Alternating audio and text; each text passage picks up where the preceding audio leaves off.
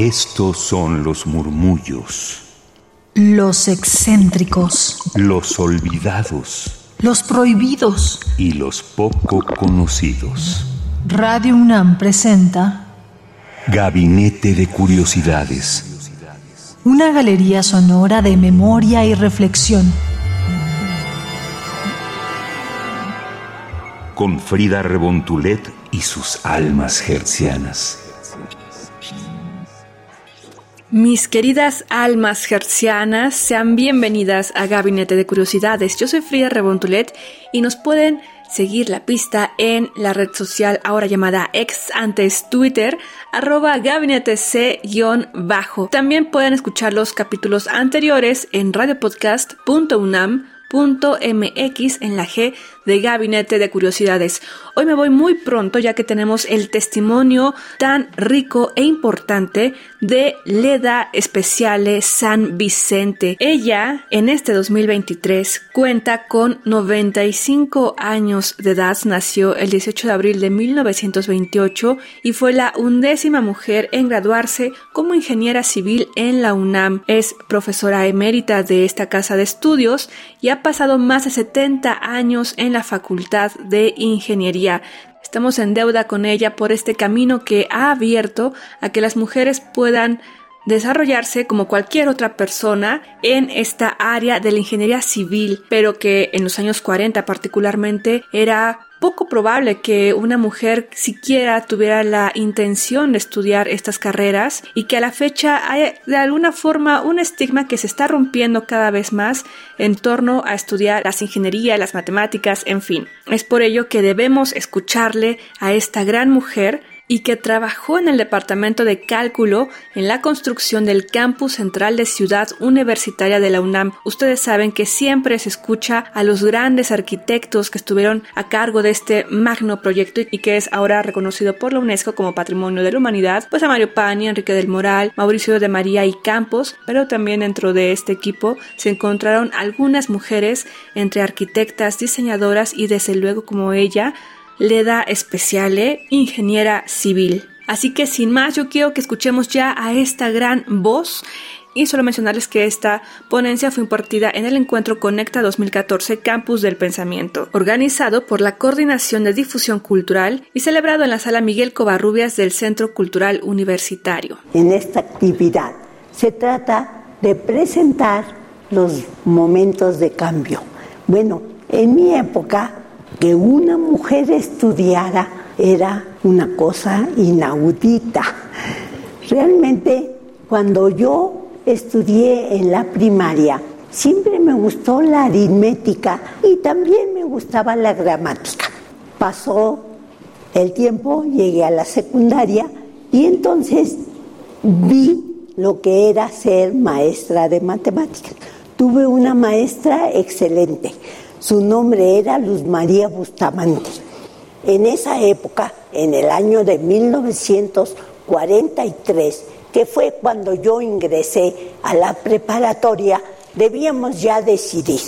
Yo pensaba ser maestra de matemáticas, ingresé al bachillerato, que entonces se llamaba de físico-matemáticas, y eh, quienes lo estudiaban eran los futuros ingenieros y también los futuros físicos o matemáticos. Yo entré porque quería estudiar en la Facultad de Ciencias la carrera de maestra de matemáticas. Bueno, entré y ¿qué pasó? Era un grupo de puros varones y la única mujer en el grupo era yo. Entonces, en la preparatoria, pues hice mucha amistad con mis amigos y ya en segundo de la preparatoria, los amigos más cercanos empezaron a decirme, ¿qué vas a hacer tú a estudiar matemáticas? Eso no, vende a ingeniería con nosotros. Y las amistades escolares creo que son las más duraderas y son las más importantes en la vida. Tanto que esos amigos de la preparatoria, un grupo de ellos seguimos siendo amigos durante mucho tiempo. de 1943 a la fecha, más de 70 años. Entonces, no, ¿qué vas a hacer a esa escuela? Entra ingeniería con nosotros y en ese momento era fácil, bueno, cuando menos accesible, entrar a dos carreras. Yo tenía buen promedio y entré a las dos facultades. Entonces era la escuela de ingeniería y la escuela de ciencias. Entré a estudiar matemáticas y a estudiar ingeniería civil. Fue un cambio muy fuerte en mi vida porque realmente yo no tenía ninguna relación ni familiares ni amistades así de la familia que fueran ingenieros o que tuvieran una realidad vaya, una frecuencia con la ingeniería.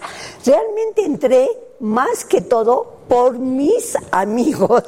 Esa fue la realidad, más que por una vocación. Yo siempre quise ser maestra de matemáticas, lo cual sigo siéndolo en la actualidad y no me arrepiento de haber estudiado ingeniería. En ese momento las clases de física y de matemáticas se impartían en el Palacio de Minería, en donde estaba la Escuela de Ingeniería. Así que me era muy fácil porque era el mismo edificio. Así yo cursé dos años las dos carreras.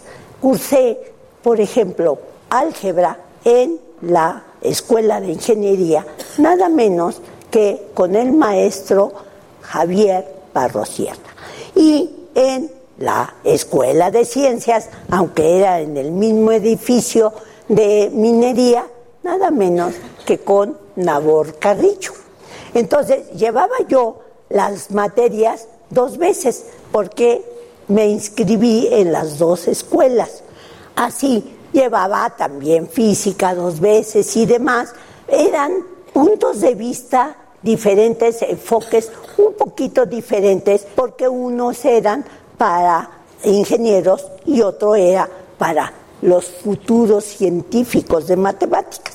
Pasaron dos años y cuando cursábamos el segundo año, realmente yo empecé a dar clases aún cursando las dos carreras con algunos grupos en segundo año de la escuela, de la profesional ya Entré a escuelas particulares, lógicamente, pero a fin del segundo año, bueno, falleció de accidente uno de los hermanos, mi padre se vino abajo emocionalmente y repercutió también económicamente en la familia. Los que quedábamos, pues debíamos en ese momento colaborar un poco económicamente, ayudar y al mismo tiempo en la escuela en donde yo daba clases, que era el Colegio Oxford, se casaba una maestra. En esa época, una casada se tiene que meter a su casa. ¿Cómo va a seguir trabajando? Entonces, la directora del colegio me llamó y me dijo que si aceptaba yo dar las clases de la profesora que se casaba, que daba clases, pues sí, de matemáticas, pero en el área de comercio. Así que me ofrecía cálculo práctico, contabilidad y demás. Entonces lo acepté, pero en ese momento, ya dando muchos grupos, ya no podía seguir con las dos carreras. Por lo tanto, ya me gustaba más la carrera de ingeniería y decidí seguir la de ingeniería y abandoné la de ciencias pero ya había yo cursado dos años. ¿Qué pasó en la Facultad de Ingeniería, en ese momento Escuela de Ingeniería? En realidad, la gente, los compañeros, los maestros, me trataban muy bien. Solo uno, sí, como se dice coloquialmente, me hacía la vida de cuadritos. Pero yo tenía un poquito más de preparación que mis compañeros puesto que había yo llevado las materias dos veces. Así que pues me gustaba mucho la materia que impartía este profesor, pero él no le caía bien que estuviera una mujer. Estábamos ya en tercer año. Sí, lo que les voy a contar hubiera pasado en el primer año, tal vez me hubiera inhibido, pero ya en tercer año yo me sentía segura y el profesor en una ocasión le dijo a la señorita, y así entre dientes, no le tuve más remedio que poner 10, porque le caía yo muy mal. Pero salvo él, en general, la carrera transcurrió bien. ¿Qué pasó? Yo seguí dando clases en escuelas particulares, terminé la carrera, trabajé como ingeniera, trabajaba yo en 1954, todavía estaba en obras de ciudad universitaria. Ahí trabajé también un tiempo como ingeniera, pero me enteré que ya para los alumnos que iban a tener el primer ingreso en 54 en la Facultad de Ingeniería, me enteré que había un grupo que no tenía profesor de álgebra, que era la asignatura que a mí me gustaba. Lo solicité, pero ¿qué sucedió? Pues que no me lo asignaban, no me lo asignaron debido a que, como un compañero me decía, lo único que te estorba es esto, y me señalaba la falda. Entonces no usábamos pantalones las mujeres, usábamos faldas. Y sí, porque a pesar de que yo tenía buen promedio y de que ya tenía experiencia en escuelas particulares, me lo negaban. Y me lo negaron. Pero un maestro de otra asignatura se llamaba geometría descriptiva y era una de las materias en las que había más reprobados alumnos y claro los profesores no había mucha facilidad para encontrarlos porque no era una materia muy agradable. Me llamó el jefe de clases y me dice, ya me enteré que usted quiere entrar a la facultad, a dar clases a la escuela. Sí, quiero entrar. Dice, le ofrezco pero dos grupos. Tengo un grupo de primer ingreso que va a entrar a Ciudad Universitaria y otro de repetidores que se quedan en minería. ¿Acepta usted? Si acepta, le doy los dos grupos, si no, ninguno. Acepto. Acepté el reto y di las clases entonces y así seguí adelante en la escuela de ingeniería dando clases. Era muy difícil realmente que se aceptara una mujer en la facultad de ingeniería, sobre todo para dar clases. La persona que le dieron el grupo de álgebra fue a una mujer, se lo dieron después de haberme dado a mí los dos grupos de descriptiva, pero fue una diferencia de días. Nada más que esa persona es nada menos que Manuela Garín de Álvarez, que tiene 14 años más que yo. Ella es matemática y era ya casada con dos hijos. La diferencia de edades también contaba mucho. Hay mucho que platicarles de lo que ha sido la vida de una mujer en la actual Facultad de Ingeniería. Fui en una ocasión la primera jefa de división en la Facultad de Ingeniería y seguimos trabajando aún en estos tiempos. Les agradezco mucho su atención, espero no haberlos aburrido demasiado y más o menos esa es la vida de una mujer en la Facultad de Ingeniería.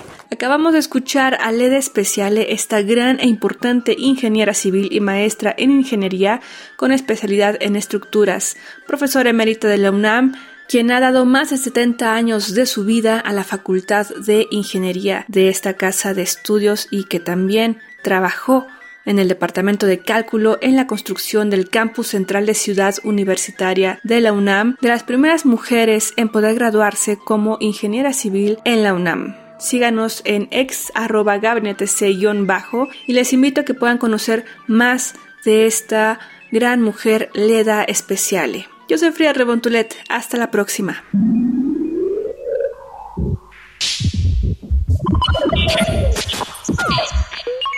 Estas fueron las sombras del tiempo sónico. Radio UNAM presentó Gabinete de Curiosidades. Refugio de experimentación, memoria y diversidad sonora. Dispara tu curiosidad en la próxima emisión.